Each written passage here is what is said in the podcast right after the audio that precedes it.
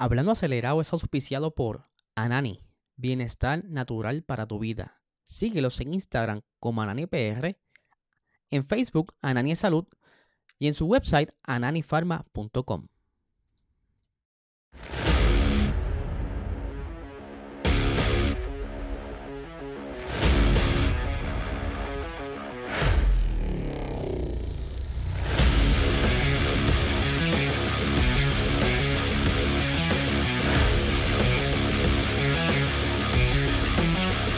Saludos amigos fiebre y bienvenidos a todos a otra edición más de Hablando Acelerable. Habla y espero que se encuentren bien mientras estén viendo esto ya sea en el en vivo o luego del en vivo. Eh, como siempre agradecidos por su apoyo y bien contentos que estén viendo este podcast para que se pongan al día con todo lo que está saliendo en el motorsports, en especial la Fórmula 1 que tanto nos encanta. Por supuesto, este podcast es auspiciado por el mejor canal medicinal de Puerto Rico, Anani. Si estás buscando bajar los niveles de estrés, ansiedad, dolores musculares, vas, eh, saciar la sed Busca estos productos de alta calidad en tu dispensario más cercano. Síguelos en Instagram como AnaniBR y en Facebook como Anani Salud. Y por supuesto también con el apoyo y el auspicio de El Cien Otero, eh, la compañía que puede ayudarte a organizar tu negocio o crear un negocio desde cero. Entre otras áreas de expertise que tiene esta compañía, puedes buscar este, eh, su red social como El Cien Otero en Instagram o su website el100otero.com. Así que ya lo saben. Estamos contentos porque hoy tenemos muchas, pero muchas noticias y traté de dividir la cosa porque ya que muchas de las categorías están eh, de descanso de temporada, pues podemos quedarnos sin, sin comida para el podcast, pero como de costumbre, este podcast nunca se detiene, aunque estén todas las categorías en off-season. Así siempre, aquí siempre encontramos la manera de traerles información y mantenerla a ustedes, mira, como siempre, al día. Vamos a arrancar porque ayer estuvimos hablando de todo lo que pasó en el Gran Premio eh, de Abu Dhabi, la última carrera de, la Fórmula 1, pero... Eh, saludos Jacob, eh, qué bueno que estés por aquí viendo el podcast, agradecido aquí para que disfrutes de esto. como les decía, eh, pero también ayer pasó algo bien interesante y es que anunciaron el listado oficial de los manufactureros para lo que será la WEC 2024. Y para las personas que no saben qué es la WEC, en inglés es World Endurance Championship, el campeonato mundial de resistencia, donde eh, típicamente se dan las 24 horas de Le Mans. Pues ayer hicieron entonces el anuncio Saludito por ahí a Alex González, que está llegando por ahí al en vivo. Muchísimas eh, gracias por estar por ahí también. Eh, como les decía, ayer lanzaron el listado oficial. Para esta temporada hay cambios. Se eliminaron eh, dos categorías, lo que era el MP2 y, si no me equivoco, GTM o Amateur, ¿verdad? Ahora esta temporada solamente estarán dos categorías, los Hypercards que es los carros estos grandes que aparecen de Fórmula 1, pero sellado, y la categoría GT3, que entonces suman 14 manufactureros, donde entre estos manufactureros 19 de estos eh, carros que van a estar en la parrilla serán hypercars, que entre ellos, ¿verdad? Este, serán Toyota, Ferrari, Porsche, BMW, Cadillac o Lamborghini. Estos serán entonces los Hypercars. Mientras que por parte de lo que son los GT3, por ahí estarán entonces BMW, Aston Martin, Ferrari, McLaren. Hay que hacerle un hincapié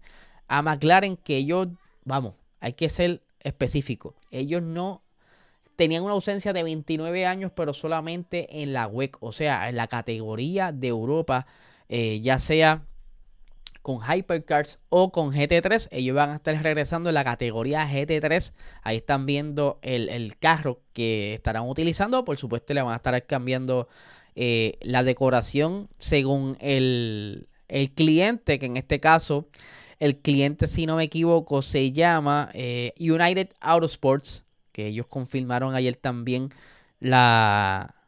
¿verdad? ese, ese acuerdo entre ambos también va a estar por ahí Lamborghini, entre los GT3, Ford, Lexus, Corvette, eh, que se me queda por ahí. Esos son, ¿verdad? Eh, son 14 eh, manufactureros que van a estar compitiendo, que les digo desde ahora, desde ahora esta, esta categoría se va a poner muy, muy buena.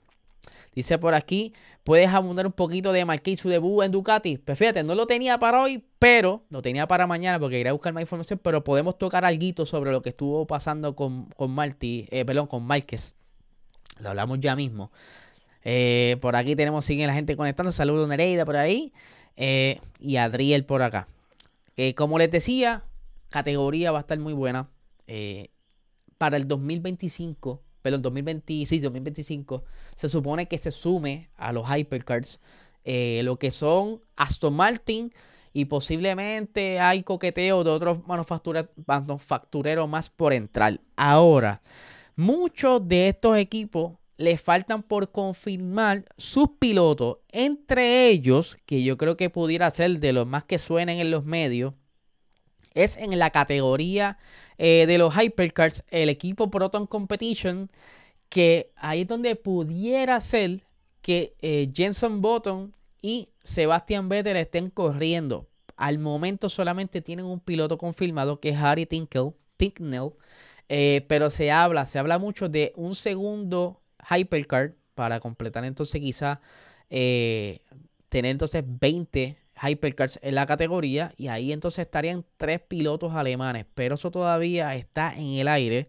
Me imagino que tienen que estar cuadrando algún tipo de, de contrato, acuerdos, porque eh, todo, aunque no corran mucho en todo el año, sí hace falta afinar ciertos detalles de promociones, marcas y demás.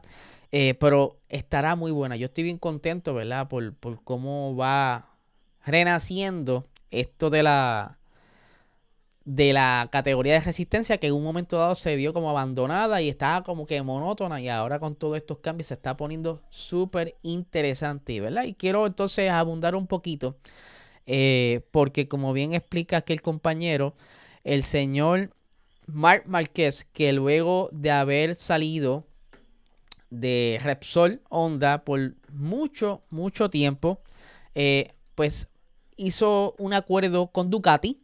Eh, igual manera se lleva su auspiciador Red Bull. Eh, por eso es que Repsol ya no podrá tener ninguna bebida energizante como auspiciador por un tiempo. Eso como si fuese un gardening en la Fórmula 1.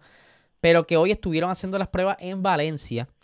Eh, y eh, hay que decirlo, vi varios videos de Mark Márquez y se veía muy contento por lo que, ¿verdad? No, eran videos sin audio, las personas preguntándole cómo se sentía y se le veía la alegría. De hecho, eh, según las expresiones de él, está eh, muy contento cómo se siente esa motora Ducati. Eh, como les dije, ya mañana estaría abundando más, pero todo apunta a que, pues, si sale bien, pudiera ser que veamos un renacer por parte de Mar Márquez, que tiene varios campeonatos en sus costillas en la en la MotoGP. Aquí hay mucha gente que le gusta. A mí me gusta, aunque no la puedo seguir eh, corrido, pero sí la sigo aunque sea leyendo noticias y veo lo que está sucediendo. Sé que Marquez ha estado en el piso muchas veces durante la pasada temporada. Yo creo que ha sido récord, pero esta es la esperanza entonces de un cambio de, de, de, de por decirlo así, de motora, de otra marca, pudiera darle un alivio y poder entonces entender y encontrarse con él mismo para ver si entonces no se vuelve a caer tanto. Pero vamos, estamos hablando de dos ruedas eh, a altas velocidades, todo puede suceder. Así que ya, como les dije, mañana le abundo un poquito más. Eh, hay que hablar también porque el pasado fin de semana fue la final de la Fórmula 2. Eh, aquí me dice Jacob, ¿verdad? Antes de continuar con la Fórmula 2, creo que terminó cuarto de los trials. Sí, no tengo, tengo el email porque eh, yo soy, ¿verdad? Tengo eh, los emails de prensa. Todavía tengo varios emails ahí por leer, pero sí entiendo que estaba muy bien en los tiempos. Eso es cierto. Como les decía, en Fórmula 2, eh, este pasado fin de semana fue la final, al igual que la Fórmula 1. Y estaba el campeonato bastante apretado. Y por fin, Theo Porcher consiguió el campeonato, ya que lleva, entiendo yo, que varias temporadas en la Fórmula 2 consiguió el campeonato por solo 9 puntos, terminando quinto. Este piloto no tuvo muchas victorias en la temporada, pero sí eh, logró acumular en el camino la, cantidad necesaria de puntos para poder conseguir el campeonato. Esto, por supuesto, le abre las puertas a, se graduó de la Fórmula 2 y le abre las puertas a un posible asiento de la Fórmula 1, pero ya sabemos la limitación que hay ahora mismo en la Fórmula 1 por los pilotos. Eh, hay que ver qué pasa eh, si, si, deciden bajar a algún piloto a, mitad de temporada en el 2024, como está sucediendo últimamente. Pero vamos a ver qué pasa. Eh, por ahí tenemos a San Mateo. ¡Huepa! Sí, señor, estamos aquí. Eh, ¿Qué otra cosa, verdad? Tenemos por ahí también de Fórmula 2. hay unos cambios y sé que hay más cambios de asientos, pero quise adelantar estos porque son los más que están sonando. Me refiero a Pepe Martí, que es como quien dice el niño promesa de España, que está sonando mucho y está siendo básicamente apadrinado por Red Bull. Eh, sube ahora la Fórmula 2, va a estar corriendo en Campos Racing y pues hay que seguirlo de cerca a ver qué tal se desempeña. Él no es el único, también el piloto eh, campeón de la Fórmula 3, tengo el nombre por aquí, eh, él se llama, disculpen, que ustedes saben, son muchas cosas y la mente a veces no me da. Lo, se los consigo en un momentito. El muchacho se llama, eh, si no me equivoco, es Gustavo. Déjame ver aquí rapidito. Él se llama eh, Gabriel Bortoleto, que fue entonces campeón de la Fórmula 3. Eh, está ahora en la Fórmula 2 y va a estar corriendo para el equipo Virtuosi Racing, que durante el día de ayer y el día de hoy están saliendo muchos cambios de asiento en la Fórmula 2, como es de costumbre. Algunos pilotos o consiguen alguna oportunidad fuera de la Fórmula 2, aunque no hayan ganado, o eh, han, ya han terminado su, su, como ahora mismo Teo Porcher, que consiguió el campeonato y pues quiere conseguir algo mejor. Así que ya estaré haciendo un recap de todos los cambios que están ocurriendo en la, en la Fórmula 2. De igual manera, lo voy a dejar escrito en nuestro website hablandoacelerado.com, que lo pueden eh, buscar por ahí después con calmita para que se suscriban y les lleguen los emails eh, en lo que sale la aplicación que está en desarrollo. Va a haber una aplicación para que entonces todas esas noticias le llegue. ¿Qué otras cositas están por ahí? Eh, la Fórmula 1 está buscando la manera de mejorar un problema que se vio bastante reflejado esta temporada. Y me refiero específicamente en el Gran Premio de Qatar, que ahí están viendo en la imagen al señor eh, Logan Sargent, que ya tendré más información sobre él mañana, porque hay unas cositas que están ocurriendo alrededor de él, pero él no, es el tema aquí. El tema es que, como bien lo están viendo ahí mareado, afectado, hubo otros pilotos, como Esteban Ocon, que se vomitó a principios de la carrera y así la terminó sin, poder bajarse para cambiarse, quitarse todo eso. Eso debido a las altas temperaturas en el Gran Premio de Qatar. Eh, ya eso se, ¿verdad? se está llevando el concern o la preocupación a, a, los altos rangos de la FIA y demás, por lo que estarán haciendo todo lo necesario para que la próxima temporada se implemente algún tipo eh, ya sea un ducto para sacar la temperatura del cockpit, algún ducto para que entre más viento, cualquier cosa que les ayude entonces a mantener una temperatura más baja dentro del cockpit. Por supuesto, esta imagen no representa la actualidad, pero hay un ejemplo, ¿verdad? Como que los muchachos se sientan. Y aquí tengo las expresiones de eh, Nicola Tombasi, que es básicamente el director de las de monoplazas de Fórmula 1, perdón, de la FIA, que dice lo siguiente, eh, eso supondrá peso extra para los monoplazas, probablemente 1 o 2 kilos, que deberían llevar obligatoriamente, que deberán utilizar para refrigerar al piloto. Eso permitirá eh, soluciones como los chalecos eh, antirrefrigerantes, perdón, los refrigerantes, que son los chalequitos que tienen hielo seco, posiblemente en carreras de altas temperaturas, los podrán llevar en carrera. Pero eso son cosas que están estudiando. Dice, tenemos que concretar algunos detalles, pero queremos dejar claro que no se trata de algo que se puede utilizar para obtener algún tipo de ventaja. Se hace con el propósito de refrigerar eh, al piloto y es obligatorio. Así que por lo tanto podrías poner un lastre eh, en el asiento, o sea, más peso en el asiento, pero sería un poco idiota porque ya vieron cómo pasó en Qatar. Eh, y ya, pues están viendo de qué manera, ¿verdad? Acá más, más abajo lo dice.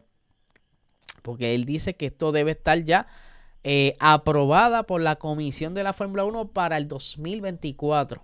Eh, esta toma de aire será pequeña, pero se supone que ayude a los pilotos a que no haya tanto calor. Dice por aquí, o va a tener que ser de noche. El caso es que Qatar se corrió, creo que fue de noche también, o el atardecer, que siempre esas carreras en, en Medio Oriente son de noche o al atardecer y de igual manera fue un calor increíble. O sea que si hubiese sido de día, se hubiesen muerto en los monoplazas.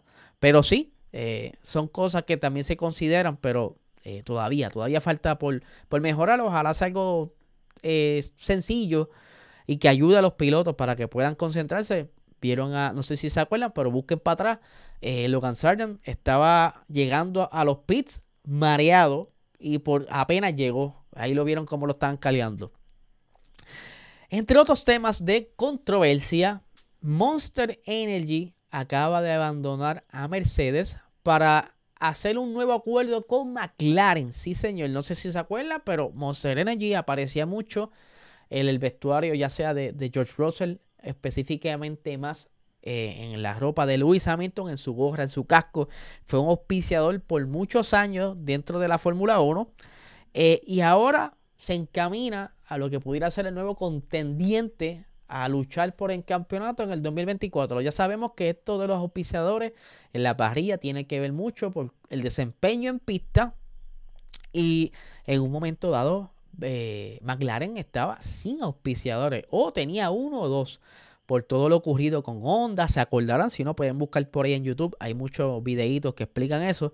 Pero aquí tengo eh, las expresiones eh, de lo que, ¿verdad? Aquí tengo del alto rango en, Monster que explica lo que está haciendo ahora, ¿verdad? Él se llama Rodney Sachs, que es el presidente y codirector general de Monster Energy. Dice, nos gustaría expresar nuestro más sincero agradecimiento a la escudería Mercedes de la Fórmula 1 y a Toto Wolf en particular por una colaboración que ha durado más de una década y que nos ha permitido celebrar juntos algunos éxitos maravillosos.